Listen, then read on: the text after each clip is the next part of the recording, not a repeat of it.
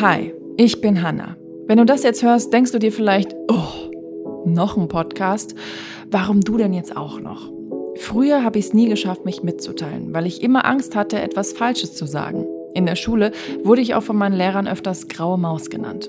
Mittlerweile bin ich angehende Moderatorin und Sprecherin und kann nicht mehr schweigen. Die Idee, einen Podcast zu machen, reift in mir schon lange in meiner Schublade. Ich mache das jetzt nicht, weil ich cool und hip sein will und jetzt ein Surfbrett besitze, mit dem ich auf der Podcastwelle mitsurfen kann. Nein, der Prozess, an die Öffentlichkeit zu gehen und meine Gedanken und Ideen mit euch zu teilen, hat lange gedauert, hat Jahre gedauert. Ich habe mal den Satz gehört, wenn du ein Projekt nicht machst, dann wirst du auch nie wissen, was daraus entstehen kann, welche Türen sich öffnen und welche Menschen du mit deinem Handeln inspirierst und glücklich machen kannst. Und genau das will ich.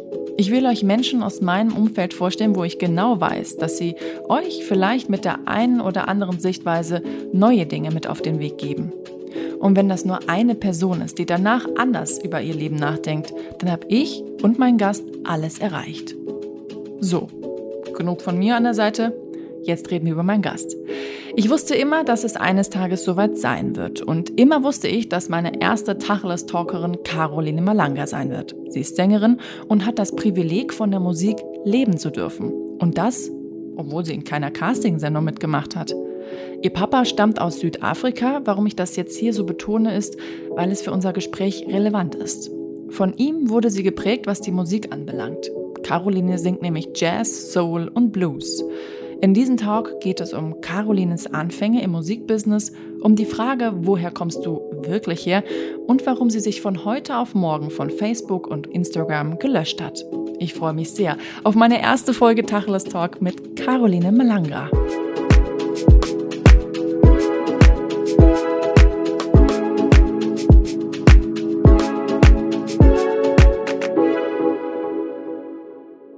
Schön, dass es heute geklappt hat. Ich freue mich so riesig auf dieses Gespräch. So froh, dass du mein erster Gast bist, Caroline.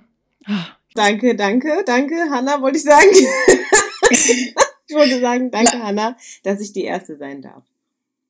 Cool.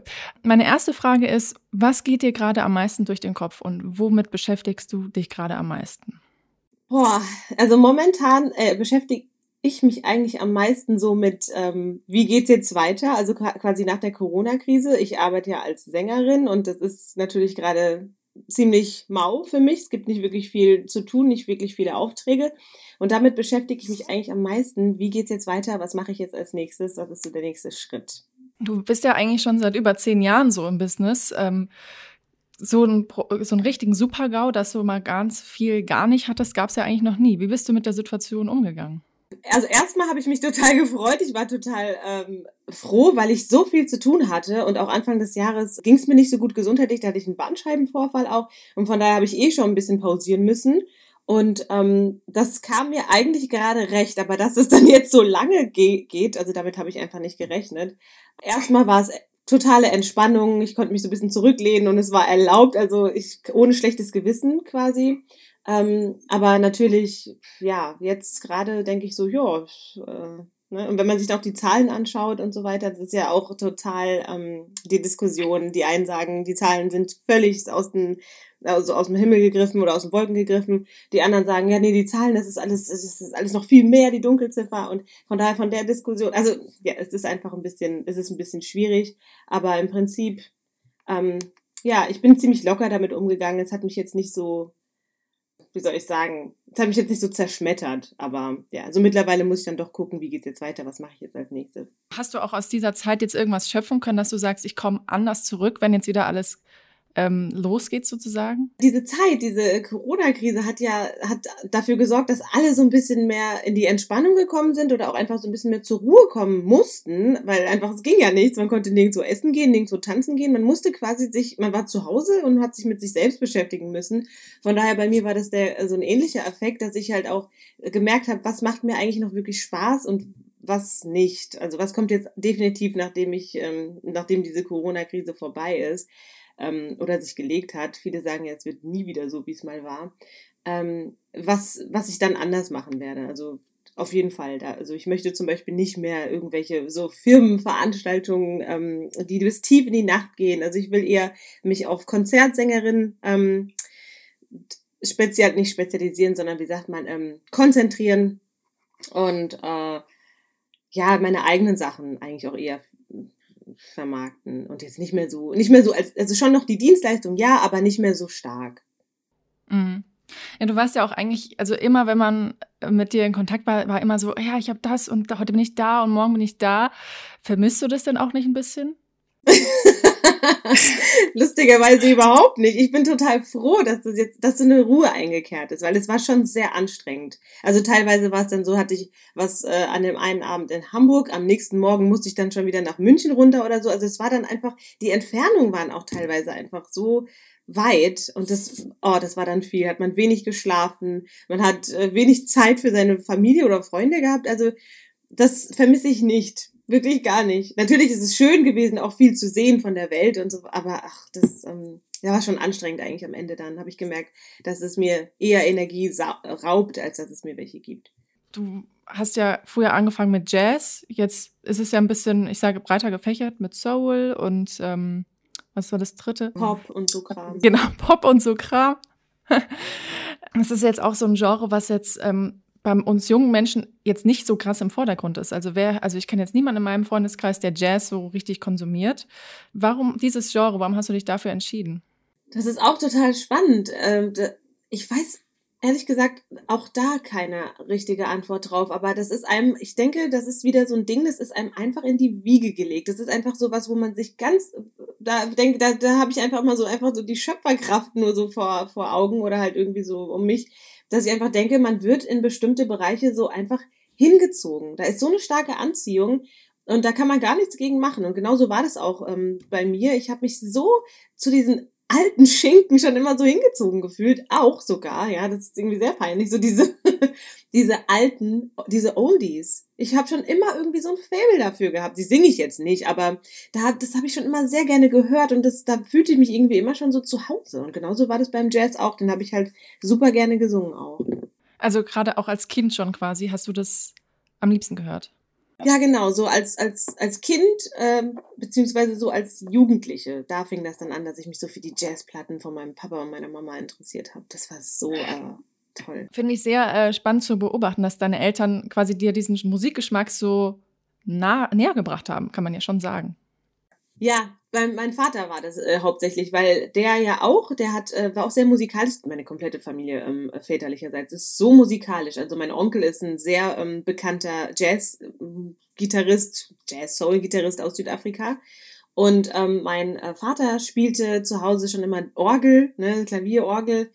Und ähm, der, die, den ganzen Tag. Es lief einfach den ganzen Tag Musik. So, wenn er morgens aufstand, der brauchte Musik, der brauchte, der brauchte immer irgendwie so permanent irgendwie so Beschallung und der hat also ständig Musik gehört. Also natürlich auch ganz viel afrikanische Musik, also so, also ganz breit gefächert. Und was der alles für CDs hatte oder Platten, also da war so, da war so ein bunt gemischtes Programm und da habe ich mich einfach mal so ein bisschen durchgestöbert und ja, also ganz, ganz, ganz toll, ganz tollen Geschmack. Wir haben uns ja kennengelernt, da war ich ja da warst du so alt wie ich heute, nur drei Jahre jünger. Also da warst du 22, ich 12. Wir sind ja immer zehn Jahre auseinander. Und ähm, du hast ja nie was anderes gemacht. Bei dir hat es von Anfang an geklappt. Wie ist es überhaupt dazu gekommen? Ja, bei mir war das tatsächlich so, ich bin nach der Schule, habe ich dann noch noch so eine einjährige Ausbildung als Kosmetikerin reingequetscht, einfach nur, um quasi so ein Zertifikat zu haben und irgendwie zu sagen, okay, ich habe eine Ausbildung in der Tasche, falls irgendwas irgendwie alles schief geht. Aber ähm, ich hatte, also das war jetzt nicht so, dass ich mich da so kopfüber total reinstürzen wollte. Ich hatte total Angst auch. Also, weil ich so dachte so, Gott, ich kann doch nicht einfach jetzt äh, nur von der Musik, weil man eben so viele Stimmen hört. Ah, brotlose Kunst und naja, mach doch lieber was Richtiges, was Gescheites. Ähm, also von da hatte ich da schon Angst, aber irgendwie hat es mir so viel Spaß gemacht, dass das eins griff ins andere. Das war dann irgendwie so, dann habe ich da jemanden kennengelernt, der sagte, ah, oh, brauchen wir hier noch eine Sängerin, dann da wieder neue Kollegen kennengelernt, dann das hat alles so, das war so harmonisch hat sich das einfach alles entfaltet. Das war echt schon glücklich, also ein glücklicher Zufall, will ich fast sagen. Well, you don't know the one who dreams of you and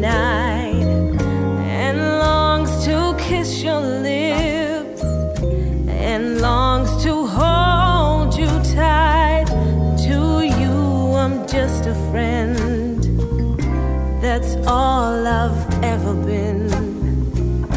No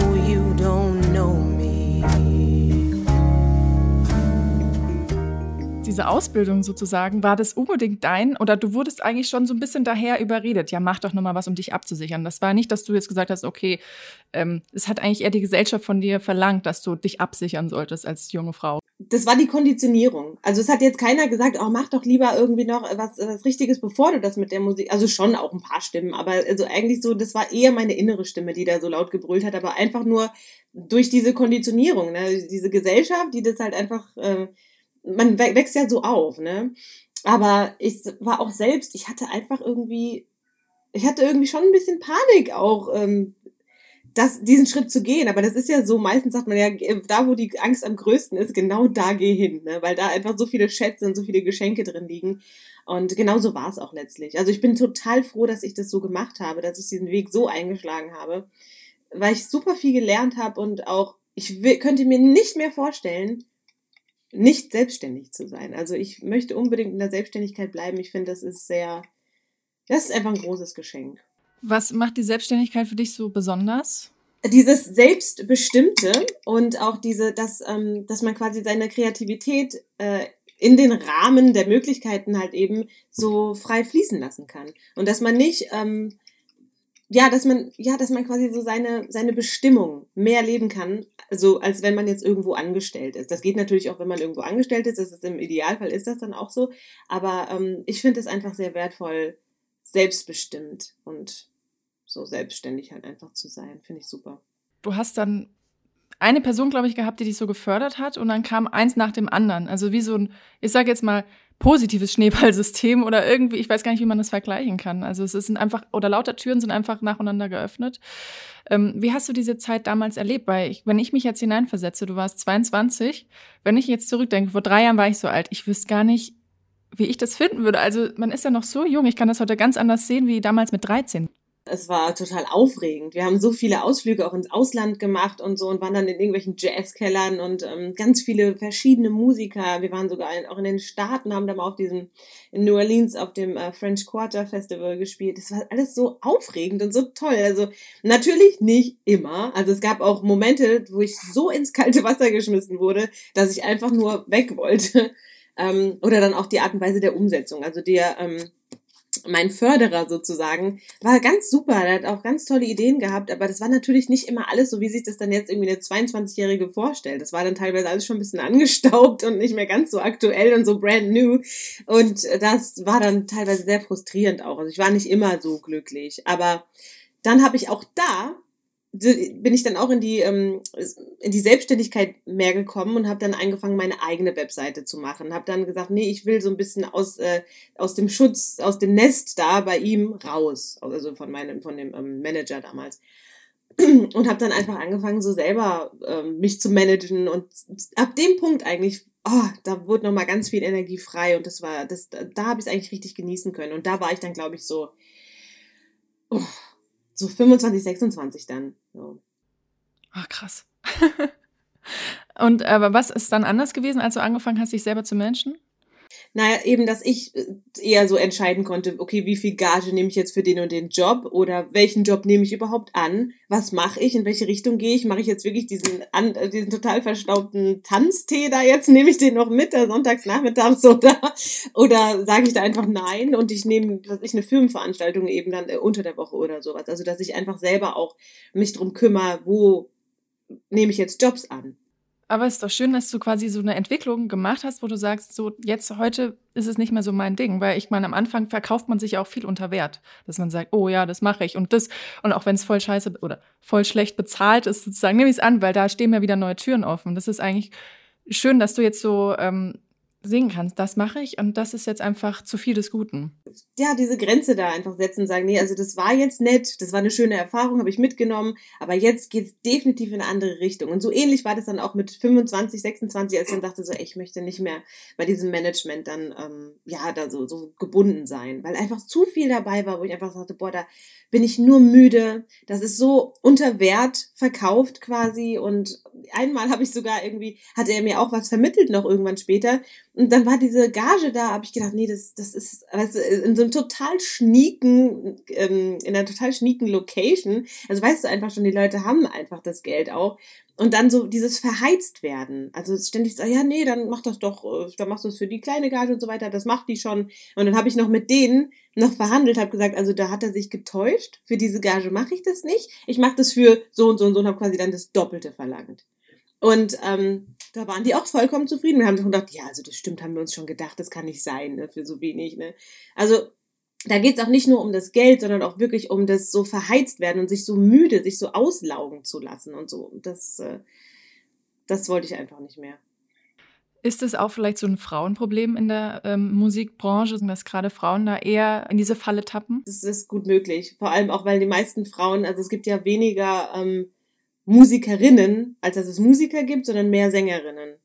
Und ähm, die Sängerinnen werden sowieso oft auch von Musikern dann schon ein Stück weit so belächelt. Nicht alle. Also es gibt natürlich, das kommt auch immer ganz auf den Typ drauf an, also oft auf den Musiker oder eben auch auf die Sängerin, je nachdem, was man sich so gefallen lässt und wie man sich halt eben auch darstellt und verkauft.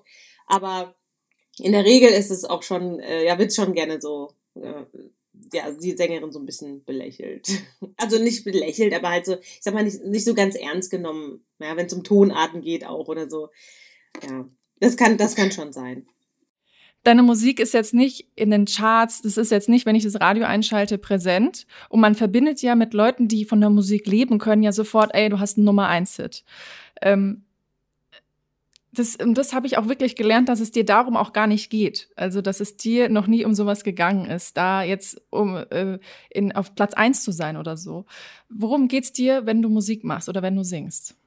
Also ganz simpel, super simpel. Ich habe einfach schon immer so viel Freude am Singen gehabt. Das hat mir schon immer so viel gegeben, das Singen. Einfach nur singen. Selbst wenn ich hier nur zu Hause singe und es hört mir kein Schwein zu, habe ich, das erfüllt mich einfach so sehr. Das Singen an sich und ähm, natürlich ist es schön, vor Publikum auch zu singen. Ähm, und was ich am meisten liebe, also ich liebe auch große Häuser und so, das macht auch Spaß, so richtig, so Konzertfeeling, also so, so Hallen füllen, auch total schön. Aber was ich total, also wo ich sehr erfüllt nach Hause komme, sind meistens diese kleinen Gigs, wo du einfach in so einem ähm, Jazzkeller mit, lass es 50 Leute sein, 70 Leute, das ist, das, da ist, da kann so, da entsteht so eine schöne Energie, wenn, wenn man einfach die Leute so erreichen kann und die so berühren kann und, und die sich berühren lassen und die, das gibt einem, da, ich weiß nicht, das ist einfach so ein, das ist so ein Fluss. Das geht von mir zum Mensch, zum Publikum und kommt wieder zurück auch. Also das ist so, das, und das liebe ich und das, das erfüllt mich einfach total und dafür brauche ich gar nicht. Also dafür brauche ich nicht berühmt sein oder irgendwie in den Charts sein. Ähm, sicher könnte ich vielleicht noch mehr Leute erreichen, ja, vielleicht. Ähm, aber ich habe die Erfahrung gemacht, dass es in den großen Hallen dieser, dieser Energiefluss, den spüre ich da nicht so, wie wenn ich in einem kleinen Raum mit, also nicht klein, es sind dann auch keine kleinen Räume, so ein Jazzkeller kann auch schon mal irgendwie viele Leute fassen, aber selbst wenn es so kleine Konzerte sind in so ähm, Stadthallen oder sowas, ja, das ist ja, dann sind dann etwas kleinere Räume, da fließt mehr ähm, Energie und irgendwie, ja, wie soll ich sagen, jetzt ganz kitschig gesagt, fließt mehr Liebe als äh, in diesen großen Hallen. Und deshalb war mir das noch nie so wichtig, dieser Fame. Und außerdem will ich auch meine Ruhe danach. Mir ist aufgefallen, nach den, nach den Jobs, es ist nett, dann sich noch mit Leuten zu unterhalten und so. Aber ich bin so froh, danach erstmal für ein, zwei Tage einfach meine Ruhe zu haben. Wenn du jetzt aber eine Person des öffentlichen Lebens bist und, und du bist total berühmt, dann hast du diese Ruhe, die kriegst du nicht. Du, du gehst auf die Straße und ständig will irgendeiner was von dir. Ich bin so eine Person, mich würde das stressen. Und zwar richtig. Wie wichtig ist die Ruhe, dass du da wieder Kraft schöpfst für den nächsten Auftritt? Total wichtig. Ich, ich, es gibt so Leute, ich habe ganz viele äh, Kollegen auch, die schöpfen ihre Kraft aus dem Zusammensein mit Menschen, aus, aus ähm, äh, ja, ganz viel Gesellschaft einfach, dauernd Gesellschaft brauchen die. Und ich schöpfe meine Kraft eigentlich nur aus dem Alleinsein. Also das klingt jetzt sehr einsam, aber das ist es gar nicht. Ich brauche dann einfach, ich bin sehr gesellig auch, aber ich brauche dann einfach immer wieder meine Ruhephasen, diese Momente der Stille oder auch, das kann schon mal auch ein ganzer Tag sein. Ähm, ja, um einfach diese Kraft wieder zu schöpfen und mich wieder zu regenerieren. Ich weiß nicht warum, weil eigentlich hat mir ja keiner was genommen. Mir wurde ja viel gegeben, aber irgendwie brauche ich dann wieder so meine Momente für mich einfach.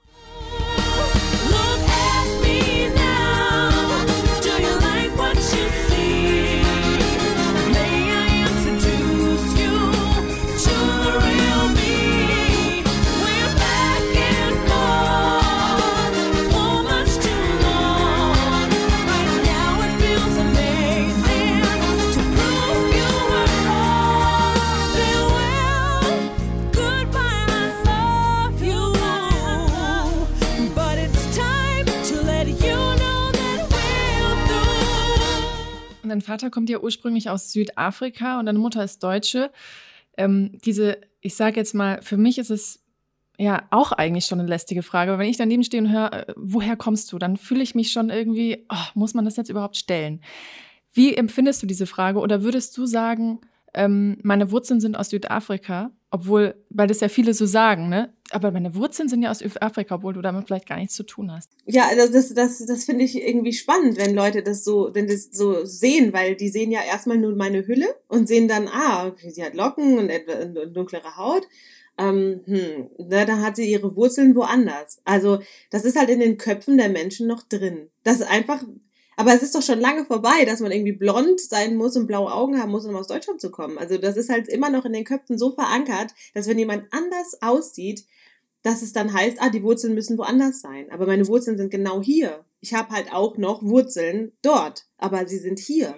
Also das ist hier, das ist, ich bin hier aufgewachsen, ich kenne nichts anderes. Für mich, wenn ich nach Südafrika reise, dann ist das erstmal fremd.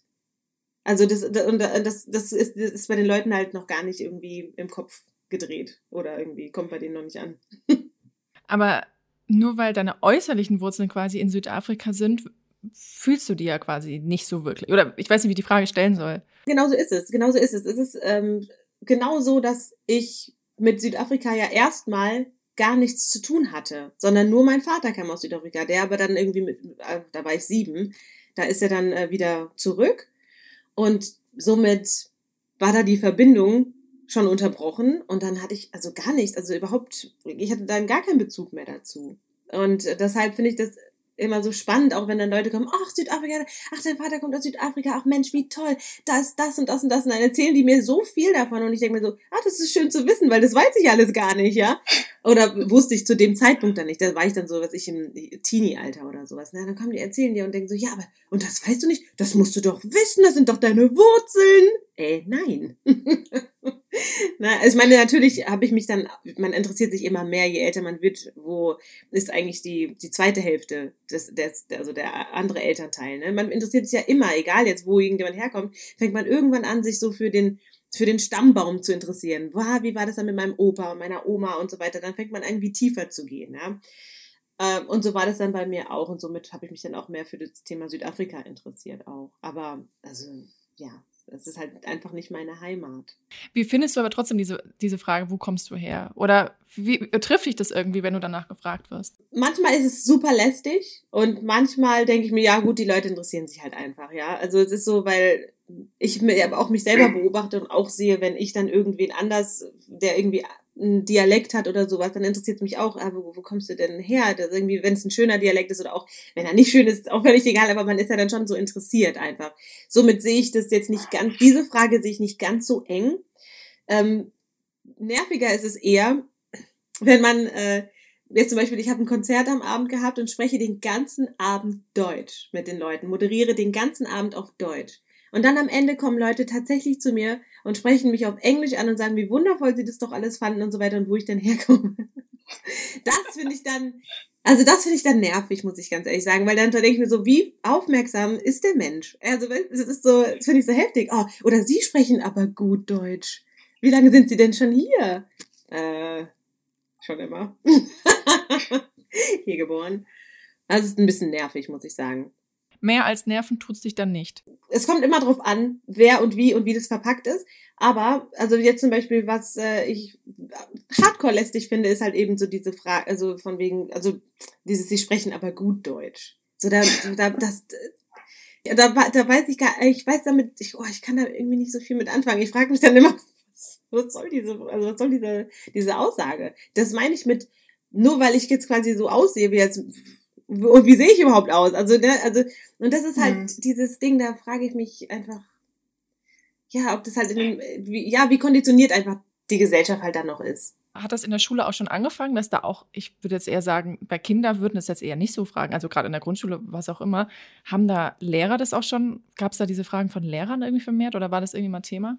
Nee, also da muss ich echt sagen, da bin ich, was die Jugend betrifft oder die Kindheit, bin ich sehr glimpflich noch davon gekommen. Also das war ähm, überhaupt, das war total entspannt. Da natürlich, ähm, Lehrer haben sowas nie gefragt, eigentlich, nö, gar nicht. Und selbst wenn, dann habe ich das eher nur auch als Interesse wahrscheinlich. Also da ist jetzt mir nichts im Gedächtnis geblieben.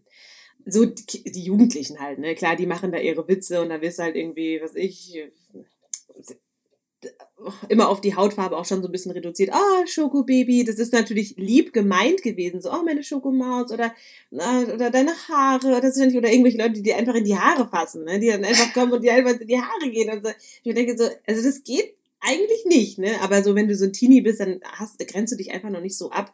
Und du siehst es auch, also ich habe es nicht so eng gesehen als ich ein Teenie war. Wenn ich jetzt rückblickend denke ich ja auch da schon, ja. Das ist halt einfach scheiße, weil du fühlst dich eigentlich immer anders. Und auch das, diese Gesellschaft, das ist ja auch schon so, dass ähm, wir so aufgewachsen sind, dass das Schönheitsideal, das sieht ja nicht so aus, wie ich aussehe. So damals, ne? Wenn du irgendwie so eine L'Oreal-Werbung oder sowas gesehen hast, dann sah das nicht so aus. Oder irgendeine so Haarwerbung, ne? Dann hast du ja nicht so lockig gesagt, das hast du, das, das war nicht so. Das ist ja schon damit fängt es schon an, dass man sich eigentlich, wenn man hier aufwächst oder ne, so wie ich hier aufgewachsen bin, fühlt man sich schon immer ein bisschen anders von vornherein, weil einfach alles das, wie das so dargestellt wird, auch in irgendwelchen Kinderbüchern oder sowas, war nie irgendjemand dabei, der so aussah wie ich. Also das, mhm. da so wächst man dann schon auf, wenn man quasi so als ähm, äh, biracial, wie sagt das, wie sagt man denn auf Deutsch? Also so ein, ähm, hier sagt man eigentlich Mischlingskind, aber das finde ich ganz furchtbar, das Wort. Ich auch. ja. Na, wenn man dann so, äh, ja, dann sieht man schon, wie die Gesellschaft so konditioniert wird. Einfach, das ist hier, ja, gut, jetzt ist es halt nun mal eben auch Deutschland. Ja, die Leute, die aus Deutschland äh, wirklich so Ur-Urdeutsche sehen halt natürlich nicht so aus wie ich, ja. Aber deswegen kriegt man da immer schon diese Andersartigkeit vermittelt. Wie schwer ist es dann, wenn du dir vorkommst, ähm, ja, ich bin Deutsch, ich bin hier geboren, aufgewachsen und dann kriegt man es immer wieder unter die Nase gerieben. So, aber du bist anders. Ist das dann so ein Punkt, wo du denkst, Oh, oh, jetzt schon wieder dieses Thema. Ich, ich habe irgendwann mal gesagt, so ja, wir leben halt einfach auch schon in einer rassistischen Gesellschaft. Ne? Das heißt aber nicht, dass das jetzt rassist, rassistisch muss ja nicht gleich dann so so radikal sein, wie jetzt irgendjemand so aus dem aus dem Ku Klux Klan. Ne? Also das ist ähm, das sind so subtile Signale, die da gesendet werden. Ähm, gar nicht böse gemeint wahrscheinlich auch, aber da macht man sich halt einfach keine Gedanken drüber, wie das vielleicht bei dem anderen dann oder bei deinem Gegenüber dann so ankommen könnte. Das äh, das ist so. Ist es dann für dich auch so, oh, wir hatten jetzt ein cooles Gespräch und dann so, oh, jetzt kommt wieder dieser Punkt so.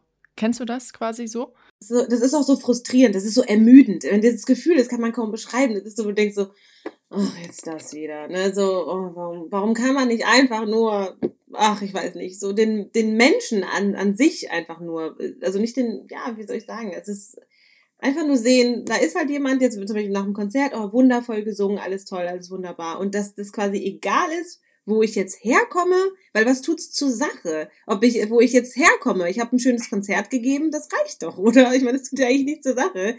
So, dass man dann irgendwie sagen kann, ach, aus Südafrika, ja klar, die können ja auch alle toll singen oder so. Weißt du, dass man einfach irgendwie sich dann in seinem Kopf, dass man das in eine Schublade stecken kann oder was. Ich, ich weiß es nicht. Aber es ist eigentlich so sinnfrei ja, es ist ja eigentlich eine Trainingssache. Man kann ja einfach seinen Kopf umtrainieren. Wo müsste man da ansetzen, dass das irgendwie bei allen irgendwie anders trainiert wird? Ja, das ist wirklich eine sehr gute Frage. Also ich denke mal, dass es ein bisschen so ist, wie du gesagt hast, so eine Trainingssache und dass man einfach nur den Menschen an sich, also dass man quasi einfach nur sich mehr aufs Gefühl konzentriert. Und wie fühle ich mich, wenn ich mit dem und dem Menschen zusammen bin? Oh, das war ein schöner Abend oder auch manchmal das toll. Und die ganzen Äußerlichkeiten ein bisschen beiseite lässt, weil das ist ja nicht so wichtig dann. Wichtig ist ja das, was habe ich an dem Abend vermittelt oder auch selbst, selbst wenn es nur ein Abend ist, man geht irgendwie zusammen essen, man ist in der Gruppe unterwegs und man trifft irgendwie andere Leute und da sind andersartige Menschen dabei, die ja eben anders aussehen einfach nur. Es ist nur ein anderes Aussehen. Und dass man aber nicht da, sich darauf ähm, so konzentriert, sondern einfach viel mehr, ja, was für ein Gefühl habe ich jetzt, wenn ich mit diesen Menschen zusammen bin und geht's mir dabei gut und so weiter und der Rest ist völlig wurscht, wo der dann jetzt herkommt. Nur, dass ich dann sagen kann, ah ja, die Menschen aus was schlag mich tot aus Serbien, ja, die sind ja so super freundlich und so super gastfreundlich und so super nett. So, ach ja, du sollst erstmal die Menschen aus der Türkei, die sind noch, ist völlig egal. Es gibt auch hier in Deutschland total super gastfreundliche Menschen, weißt du, das, nur, dass man das in eine Schublade stecken kann. Mm. Man sollte sich eher an den Gemeinsamkeiten halt aufhängen und nicht immer an den Unterschieden, ne? Genau, genau das meine ich. Dass man einfach schaut, okay, wie fühle ich mich mit den Menschen und so weiter, was haben wir gemeinsam und auch einfach, fühlt man sich gut oder fühlt man sich nicht gut in der, in der Gegenwart von einem anderen Menschen. Das ist egal, was ist, äh, wo der herkommt, was er für eine Hautfarbe hat, was er für Haare hat. Hauptsache, du fühlst dich gut und dann, was haben wir gemeinsam, ja. Und ja. diese, das ist ja auch das, der Mensch hat ja einfach schon, das ist ja so eine Urangst des Menschen vor dem anderen so. Ja, das ist irgendwie andersartig, das ist irgendwie anders, oder hat man dann irgendwie Angst vor und so weiter, das muss man bekämpfen, das, das, da, wenn, wenn du Schiss vor irgendwas hast, dann traust du dich halt nicht so nah ran, aber eigentlich vielleicht eher mehr Interesse zeigen und äh, neugierig sein auf den Menschen und jetzt gar nicht so, äh, ja, ich meine, das ist, es ist wirklich ein sehr schwieriges Thema, weil jetzt habe ich gerade gesagt, das mit dem Interesse an dem anderen, das ist ja auch so, wenn mich jemand fragt, wo kommst du her, dann ist es ja schon auch ein Stück weit Interesse. Deswegen nehme ich das jetzt gar nicht so eng. Es ist halt schon ein bisschen nervig einfach, weil ne, ich, ja, aber es ist, letztendlich ist es ja auch nur Interesse. Ähm, aber es ist eigentlich, es ist nicht so wichtig. Also gestern zum Beispiel hat mir mein, äh, mein Freund erzählt, dass seine Schwester essen gewesen ist und dann hat, ähm, waren die dann in so einem total schönen Restaurant und so weiter und ähm, da waren die dann, äh, kam der Koch auch persönlich daraus und hat er gesagt, hat er dann irgendwann noch dann so dazu gepackt, dass der Koch und der war dunkelhäutig und so und dann habe ich gesagt, okay, was, warum musst du mir jetzt sagen, dass das ein dunkelhäutiger Koch ist? Der, wenn der jetzt blond gewesen wäre, hättest du dann auch gesagt, und der war blond. Also warum, wieso musst du das jetzt dazu sagen? Also das verstehe ich dann immer nicht. Also, oder ja, oder dann sagt er so, oh, ähm, da, da waren dann, äh, waren dann so ein paar Leute und so weiter und da war eine Schwatte dabei. Und ich mir so, warum musst du jetzt dazu sagen, dass da, da waren Leute und da war eine Schwarze dabei? Guck, das ist diese Ausgrenzung. Ich habe neulich gesehen auf Instagram, dass eine was gepostet hat, dass es jetzt Hautfarbenstifte gibt, weil die Hautfarbenfarbe, hast du es mitbekommen? Die ist ja so wie meine Hautfarbe. Oder noch nicht mal, meine ist ja zu weiß eigentlich. Meine ist ja schon wieder Typ Weizenmehl. Ähm, aber die klassische Hautfarbe, kennst du ja, gibt's ja nur in einer Farbe. Und da gibt's jetzt so einen Pack mit Hautfarbenstiften in ganz verschiedenen Farben. Also ich sage jetzt mal in Mischlingsfarben bis ganz dunkel, bla bla bla.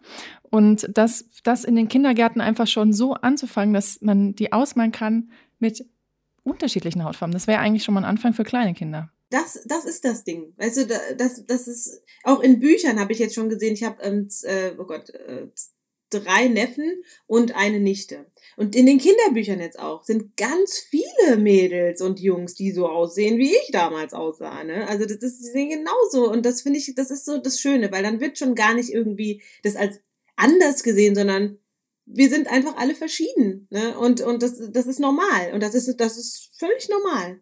Und das finde ich ja. total schön. Und das hat, das war halt früher anders. Ich meine, natürlich jetzt war es auch nochmal, als, als vor 30 Jahren war es natürlich auch nochmal eine andere Zeit als jetzt, ne? Äh, mhm. aber dennoch, ne? Also ich meine, als mein Vater da gekommen ist, meine Mutter musste sich auch ganz schön viele Sachen anhören, ne? Als sie mit dem in den 70er Jahren irgendwie dann da ankam.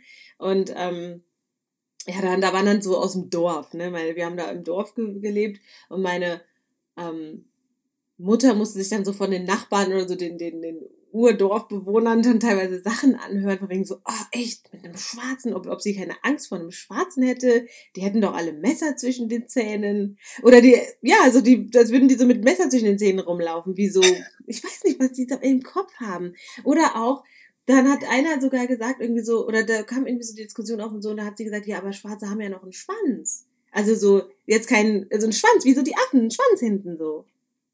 Nein, haben die nicht. Das sind Menschen und keine Tiere. Das ist so, also da, da fragt man sich einfach, ja, über auch ein bisschen so die Bildung.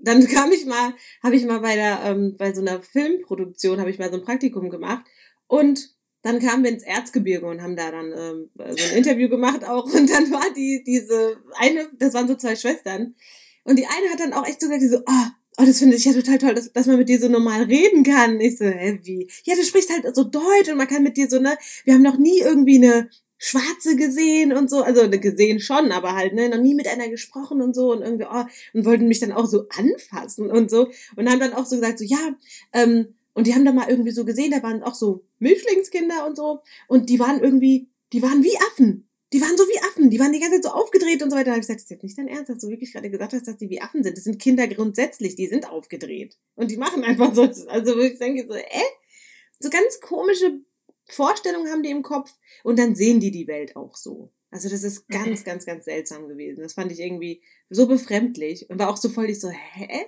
Was?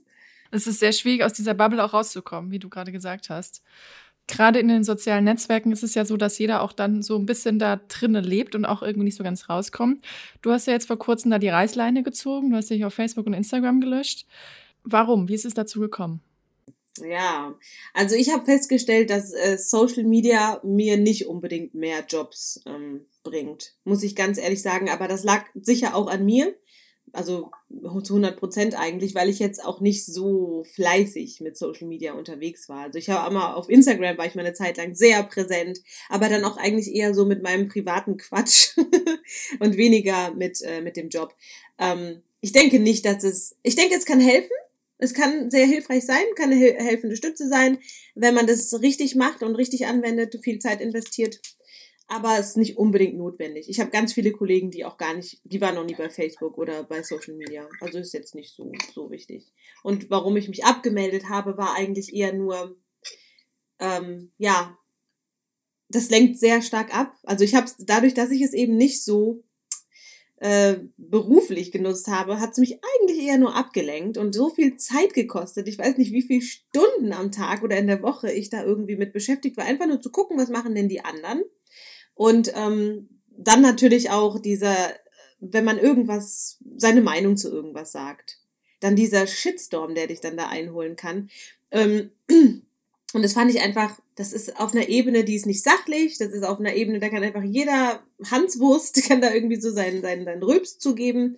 Und das fand ich äh, so stressig und habe gedacht, okay, jetzt mal, ist eh gerade Corona-Krise, jetzt mache ich einfach mal einen Cut. Jetzt mache ich einfach mal einen Cut, kümmere mich mal nur um mich, um meine Bedürfnisse, was will ich, was will ich in die Welt tragen, was will ich geben, wie soll jetzt mein äh, Geschäft in Zukunft aussehen, was jetzt. Und dafür wollte ich einfach diese Ruhe auch haben. Deshalb habe ich gesagt, ich melde mich jetzt von allen Plattformen ab.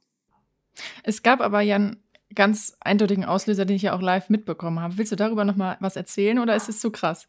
Es war dieser Shitstorm, was ich eben gerade noch mal so kurz anmerkte, dass man, wenn man seine Meinung sagt, dass dann Leute das überhaupt nicht vertragen können und dann werden die auch, kommen die so unter die Gürtellinie und dann so lächerlich auch noch. Also dann wird dann halt irgendwie gesagt, ich, ich, ne, ich würde die rechte Szene ähm, unterstützen oder damit pushen halt eben, wenn ich irgendwie irgendwas, irgendwie solche Sachen sage. Aber das hatte damit gar nichts zu tun. Das hatte einfach überhaupt nichts mit der rechten Szene zu tun, sondern es war, ähm, da ging es eben um diese Corona-Krise und einfach nur mal eine andere Quelle als die Mainstream-Medien habe ich da gepostet und habe einfach auch nur eine Frage gestellt dazu, so von wegen ja, was meint denn ihr und so weiter und dass man sich irgendwie in ganz viele verschiedene Richtungen doch am besten ausbreiten sollte, bevor man irgendwie irgendeine Meinung vertritt, dass man sich möglichst breit informieren sollte.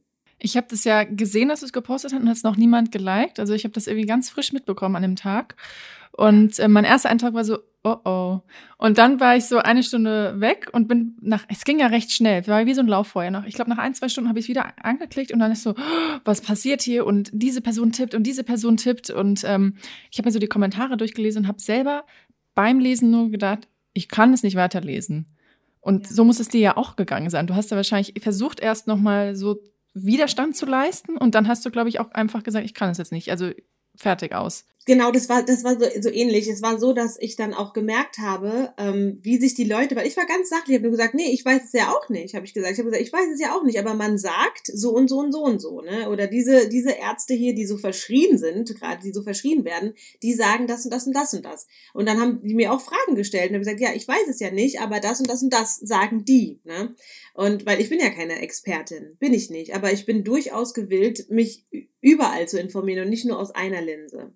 Und ähm, dann war das aber so stark, dass manche Leute, egal von welcher Seite, jetzt die eine Seite oder die andere, ist völlig egal, die wurden dann so aggressiv und haben sich dann so bekriegt. Und habe ich gesagt, Leute, wenn ihr jetzt nicht aufhört damit, das ist mein, das ist mein Post das ist meine Seite, also meine, mein Feed. Ich möchte nicht, dass hier so Krieg stattfindet auf meinem Feed. Ich lösche den Artikel, wenn ihr nicht aufhört. Und die haben auch nicht aufgehört und ähm, waren auch wirklich so, teilweise haben dann Leute gesagt, ach, oh mein Gott, was machst du denn da, Caroline? Du solltest lieber beim Singen bleiben, das kannst du. Echt so ganz, ja, so, weißt du, das ist so doof, das, und das finde ich so, das ist so unsachlich und das ist auch so, ja, das ist sehr arrogant und die Art und Weise, das gefiel mir einfach nicht. Und dann hatte ich einfach so die Schnauze voll davon. Dann habe ich es einfach, habe ich den erstmal den Artikel gelöscht blieb dann noch irgendwie so einen Tag auf Facebook, aber dann kamen immer noch weiter irgendwie ähm, Nachrichten und habe ich gesagt, so mir war das alles zu viel. Das war ja wirklich ein ganzer Tag, an dem ich dann wirklich, das war wirklich ein ganzer Tag, an dem ich nur auf Facebook rumhing und nur dieser Stress dann auch, nur weil Leute sich da so bekriegen und das, diese diese Einstellung, diese Mentalität, nur weil ich nicht deiner Meinung bin, so oder weil du nicht meiner Meinung bist, so einen Krieg zu führen, für nichts. Das ist so, das ist so sinnfrei. Wir sollten uns doch lieber bereichern und wirklich uns äh, den Horizont erweitern und uns irgendwie gegenseitig die Augen öffnen können, als dass man sich da zerfleischt, nur weil man eine festgefahrene, rigide Meinung hat. Und das hat mich einfach so genervt und habe ich dann gesagt, okay, weißt du was, ich bin jetzt mal weg aus Facebook, ich nur kümmere mich jetzt nur mal um mich und so. Und so entstand das. Warst du sehr geschockt oder überrascht auf diese Reaktion? Ja, doch sehr. Also das hätte ich, ich wusste, dass es auf Social Media echt abgehen kann, aber ich habe, also das fand ich schon heftig, weil es ja auch, also es ist ja nicht so, dass ich gesagt habe, so und so ist es, sondern ich habe nur gesagt, boah, guck mal, was ist, was hier dieser Arzt sagt und so weiter. Und man sollte sich wirklich, wirklich, wirklich breit gefächert informieren, weil sonst man gerät ja auch in Angst und Panik, wenn man irgendwie die ganze Zeit, wenn ich nur Nachrichten gucken würde, nur die ähm, äh, Mainstream-Medien, ich wäre außer mir vor Angst, wirklich. Aber dadurch, dass ich quasi auch mich in andere Richtungen ähm, umschaue, kann ich das alles ein bisschen ähm, lockerer sehen. Also es, ich habe auch niemals gesagt, es gibt keinen Virus. Also es gibt ja dann, oh, so Verschwörungstheorien, bla nein, damit habe ich gar nichts zu tun. Ich habe nur, wie gesagt, das mal aus einer anderen Linse betrachten wollen und das tat mir gut, aber den Leuten, die meinen Beitrag gesehen haben, nicht unbedingt. Gab es danach nochmal Reaktionen? Haben dich danach nochmal Freunde, Bekannte, wer auch immer darauf angesprochen? Auf diesen Post jetzt äh, Freunde und Bekannte nicht, weil ehrlich gesagt, ich muss ganz ehrlich sagen, Freunde und Bekannte waren das auch gar nicht. Das waren teilweise Leute, die ich gar nicht so kannte auch. Ja, ich habe ja ein öffentlichen, äh, öffentliches, ähm, mhm. äh, wie sagt man da? Öffentliches Facebook-Profil. Genau. Und die äh, Leute, die, die, die kannte ich teilweise gar nicht. Ein paar kannte ich, ne? Und es waren auch viele Freunde und Bekannte, die mir dann den Rücken stärken, die das nämlich dann ähnlich gesehen haben wie ich, die einfach gesagt haben, man kann sich das doch mal angucken. Warum denn nicht? Der, der Mann ist, der ist ja, das ist ja kein, kein dummer Mensch auch, ne? Das ist ja auch ein sehr gefragter Arzt. Und der hatte schon mal recht behalten und, ach egal, das sind alles so, das, ja, da habe ich einfach nur gedacht, meine Güte, Gott lass Hirn regnen. also ich meine, im Endeffekt war dieser Super-GAU, wo sich das so hochgespielt hat, ja für dich gut, dass du gesagt hast, okay, jetzt gehe ich. Und ähm, die hatte genau. das, diese Social-Media-Freiheit ja auch viel gebracht. Ich merke auch, ich spüre, wie viel Zeit ich gewinne. Dadurch, dass ich nicht den ganzen Tag da irgendwie rumhänge und irgendwie gucke, was macht der. So viel mehr Zeit, so viel mehr Konzentration. Weil es ist oft so, dass ich eigentlich, ich bin, ich wollte was am Handy machen, also wollte vielleicht sogar da, sagen wir mal, ich wollte nach dem Wetter gucken. und dann gehe ich, nehme ich mein Handy, greife es und schwuppdiwupp finde ich mich in Instagram wieder denke, äh, hier wollte ich doch gar nicht sein, ich wollte doch nach dem Wetter gucken oder so. Das war so ein Automatismus, so ein Sog von Social Media. Also das war schon heftig. Und der ist jetzt halt weg, Gott sei Dank. Also durch deine Aktion sozusagen wurde ich ja beeinflusst, das auch auszuprobieren, vor allem mit Instagram und äh, ja an alle da draußen, das jetzt zu hören, ich sage euch, es lohnt sich. Am ersten Tag denkst du dir nur so oder am zweiten, dritten denkst du dir auch noch so, scheiße, ich bin süchtig, ich, wie komme ich, wie komme ich da raus? Und nach einer Woche, ich, ich denke da kaum noch dran. Also ich bin jetzt wieder zurück, aber es ist so, ich gehe jetzt tatsächlich ein, zweimal am Tag drauf und das war's. Und das war früher nie der Fall. Also wirklich erstaunlich, wie man, wie, wie sich die Sichtweise dadurch sehr schnell auch verändern kann, schneller als man denkt. Genau, und vor allem auch, man nimmt sein Handy viel seltener in die Hand. Du nimmst es eigentlich wirklich nur in die Hand, wenn du weißt, okay, ich muss jetzt so anrufen oder ich will jetzt hier eine Nachricht schicken oder irgendwie sowas. Aber du nimmst es nicht mehr so sinnfrei. Ich nehme es auch nicht überall mit hin. Manchmal vergesse ich es sogar mittlerweile zu Hause.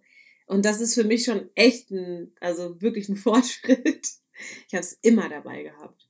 Ich habe so vorbereitete Sätze, die du vervollständigen sollst. Ah. Und die will ich jetzt einfach mal vorlesen und du machst den Satz dann zu Ende. Wenn ich nochmal auf die Welt komme, dann. Mhm. Ah, oh, das ist gut. Dann bringe ich noch mehr Licht und Liebe in die Welt. Noch mehr. Singen bedeutet für mich ah, Heilung. Heilung. Die sozialen Netzwerke sind jetzt für mich ein, sagen wir es mal so, äh, ein nettes Hilfsmittel. In Deutschland sollte sich in Bezug auf Rassismus Folgendes ändern der Horizont der Menschen, die ja die, wirklich die Einstellung Horizont, ähm, vor allem ja die Einstellung, die Einstellung finde ich so das Miteinander, wie soll ich sagen, das Miteinander, ja. Was möchtest du denn jetzt, wenn es jetzt wieder weitergeht, mit deiner Musik erreichen? Ja, unbedingt eigentlich ganz viele, ganz viele Menschenherzen. So, also dass man quasi nicht nur dieses, ähm, dieses dienstleisterische da geht es um Party und da geht es um, ja, alle Hände hoch in die Luft und so. Das ist auch schön, diese, diese, ja, fühl dich gut Musik halt einfach, ne? Diese leichte Kost. Aber auch so ein bisschen mehr ähm, Sinnvolles. Also jetzt äh, die Texte, die ich dann schreibe, dass da einfach irgendwie, dass da unbedingt irgendwie so eine Message halt dahinter ist. Egal was für eine Stimmung du hast, es gibt, es gibt mindestens, ach, ich weiß nicht wie viele, tausend Lieder, die über deine gerade, über die, deine bestimmte Stimmung geschrieben haben oder die, ne, die da, die davon singen, sprechen, rappen. Also es gibt äh, für jedes, für jede Stimmung, für jedes Gefühl gibt es irgendwie mindestens einen Song. Und ähm, wie oft hat man schon irgendwie einen mega schlechten Tag gehabt und dann holt dich ein Lied irgendwie da raus oder so und irgendwie sowas. Also einfach den, das ist so schön. Mit Musik kann man so viele Geschichten erzählen. Und das, ja, das würde ich so für die Zukunft, würde ich mir das wünschen, meine eigene Geschichte vielleicht auch in Songs zu verpacken, beziehungsweise andere Leute irgendwie aufzufangen oder denen irgendwie Hoffnung zu geben. Ja, so. Das ist so mein Wunsch. Ich glaube, das war's. Vielen, vielen Dank für das Interview, Caroline. Ich danke dir. Danke, es war total schön. Das auch Gott, ich hätte Stunden noch weiter quatschen können.